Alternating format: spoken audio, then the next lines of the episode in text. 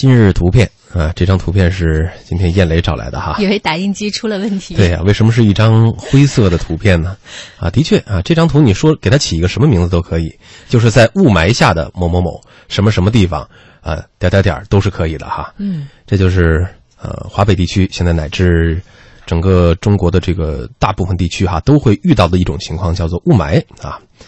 呃，那么今天我们所关注的是河北省。二零一七年大气十条呢中考临近，河北省为了确保完成目标任务，采用抗洪抢险等特殊场合才使用的调度令，紧急调度各有关部门落实环保职责。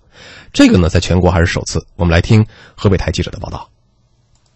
二零一三年，国务院发布大气污染防治行动计划，被称为史上最严的大气十条。按照计划，经过五年努力，到二零一七年，京津冀区域细颗粒物，也就是 PM 二点五的浓度下降百分之二十五左右。河北省环保厅大气环境管理处干部魏广一介绍，为达成大气十条二零一七年减排目标，河北省实施大气污染防治调度令。这个调度令是一种政府公文，往常一般用于抗洪抢险等救灾场合的紧急调度。实施调度令呢，就是要强化污染减排和重污染天气应急响应，有效降低区域性大气污染传输的影响。我们河北省针对环境治理，特别是大气污染防治来下达这个调度令，在全国也是首次。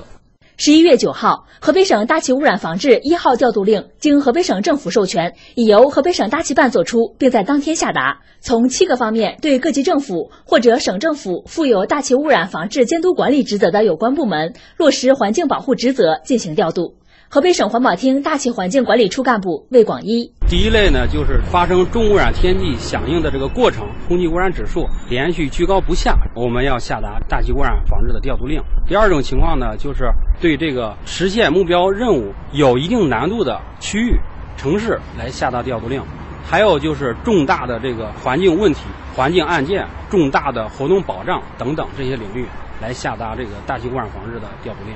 魏广一说，河北实施大气污染防治调度令，更加突出各地政府和相关部门对大气污染防治工作的管理职责。对调度令的落实情况，将纳入对各地各部门党政领导班子和主要负责人的政绩考核。在调度令执行的过程中，对于没有正当理由且未按照调度令要求进行整改的，经省政府授权，由省大气办派出调查组依法依规严肃查处，视具体情节追究相关人员责任。记者梳理发现啊，今年以来全国范围内至少曾经发布过五次调度令，但是其中有四次是为了防汛部门发布的，用于抗洪抢险。另外呢，今年七月铁总下达的调度令也是由于洪水导致的。那么以往调度令，呃，前几年啊还曾经用于过安全生产事故，而这次河北省针对环境治理，特别是大气污染防治下达调度令，在全国还是首次。嗯，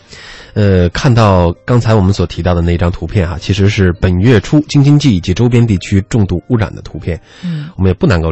不难理解哈，河北为什么要发出这样的一个调度令？对，在我们的新闻里经常有今日图片这样一个环节，我们至少可以看出稿件里打的这个图片有什么内容，哪个场景、什么人物。今天我们这个图片就是一块黑的，我觉得喷墨。对，靠猜的哈，以为是这个打印机的问题。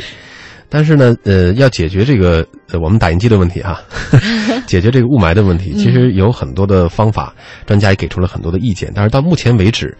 呃，好像更多的时候还是要等风来。嗯很多网友对于这次河北的这个调度令，也是表达了一些呃其他的观点，觉得好像想要起到实际效果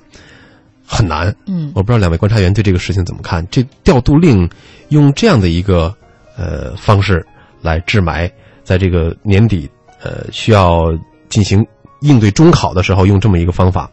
呃有没有点儿过？还是说刚刚好是一剂良药？呃，朱旭老师先来吧。嗯嗯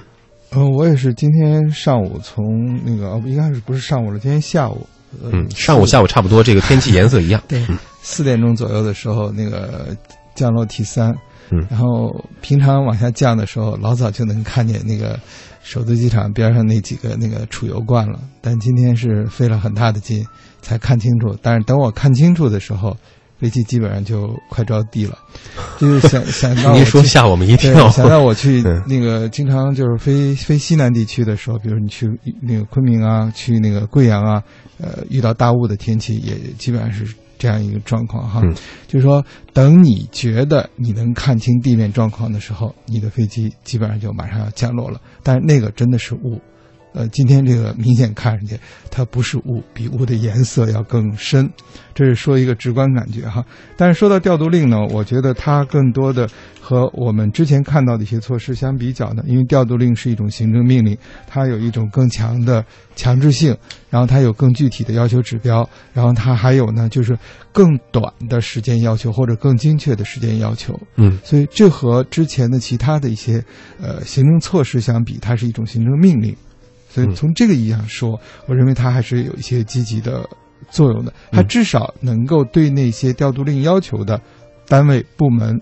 呃行业领域等等，它有一个更直接的一种怎么说呢？一种嗯抓落实的强度吧。就是感觉这个力道上是给的很足的。而且这个好像跟他们的这个政绩也是挂钩的。对，因为对调度令如果没有更好的去执行的话，他所要承担的后果和要担的责任，明显比那些什么整改措施要来的更直接、更快，嗯呃，更怎么说呢？压力会更大。嗯嗯，葛静老师，呃，我觉得它就相当于是一个人现在发高烧，嗯。然后打了一剂退烧针，嗯。它只是让你烧退一些，他肯定很难做到说，嗯，你这一下子你就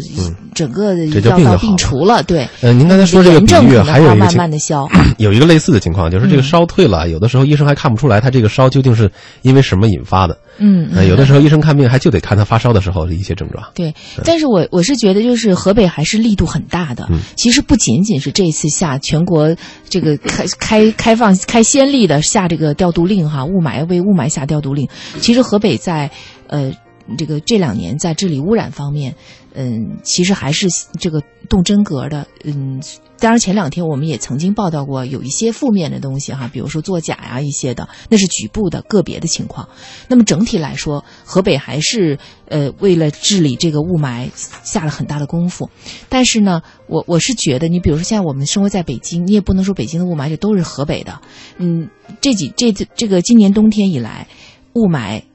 就是持续的时间特别长。嗯那最近这几天是持续的都是这样，包括今天早上连下了雨，北京依然是雾霾一天。嗯，那么我是觉得，就是河北现在压力非常大，除了河北之外，那么其他的地方是不是也应该同样来承担这种压力，而不仅仅是把所有的压力全部在河北？因为它这个绝对不是一个省的问题。嗯，就说到这个雾霾哈，呃，一直解决不了的一个重要因素是我们到目前为止也没有真正弄清这个雾霾它的来源成是因啊，对成可能是因究竟是方方面面的、多方面的因素造成的。啊？究竟是烧秸秆啊，还是这个呃汽车尾气呀、亦或是冬季供暖啊？可能还是跟我觉得从那个北京奥运会的一些经验来看，嗯可能还是跟一些小企业的那种。无这个生产有关，因为嗯当时可能有一些企业，它可能就放假了，嗯那么当时的空气好就有明显的好转。那跟汽车尾气呢？当时是单双号限行，好像轮换。呃，对，但是现在就是已经好像我听我看这两天河北的那个当地的政府领导就曾经讲到过，停产比限行要要有效。嗯但是我们也不能就是说，呃，一一一刀切的那种停产哈，你经济还是要发展。嗯，在这方面，就是可能就是有一些完全达不到这种环保要求的，那是坚决的要停掉。